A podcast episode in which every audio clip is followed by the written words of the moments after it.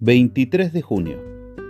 Por tanto, así dice Jehová acerca del rey de Asiria. No entrará en esta ciudad, ni echará saeta en ella, ni vendrá delante de ella con escudo, ni levantará contra ella baluarte.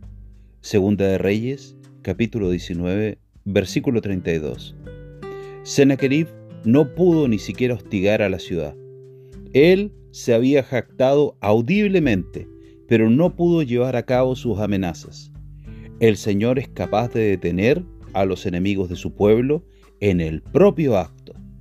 Cuando el león tiene al cordero entre sus fauces, el grandioso pastor de las ovejas puede arrebatarle su presa. Nuestro apuro extremo solo aporta una oportunidad para un mayor despliegue del poder y la sabiduría divinos. En el caso que tenemos ante nosotros, el temible enemigo ni siquiera se presentó delante de la ciudad que tenía sed de destruir.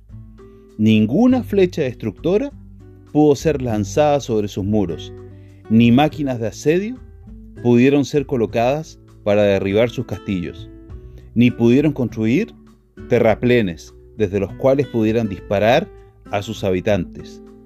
Tal vez en nuestro caso el Señor también impedirá que nuestros adversarios nos hagan el menor daño.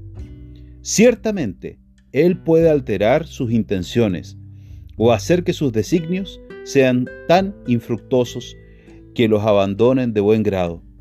Confiemos en el Señor y guardemos su camino, y Él cuidará de nosotros. Sí, Él nos llenará de asombrada alabanza cuando veamos la perfección de su liberación. No debemos temer al enemigo hasta que realmente venga y entonces hemos de confiar en el Señor.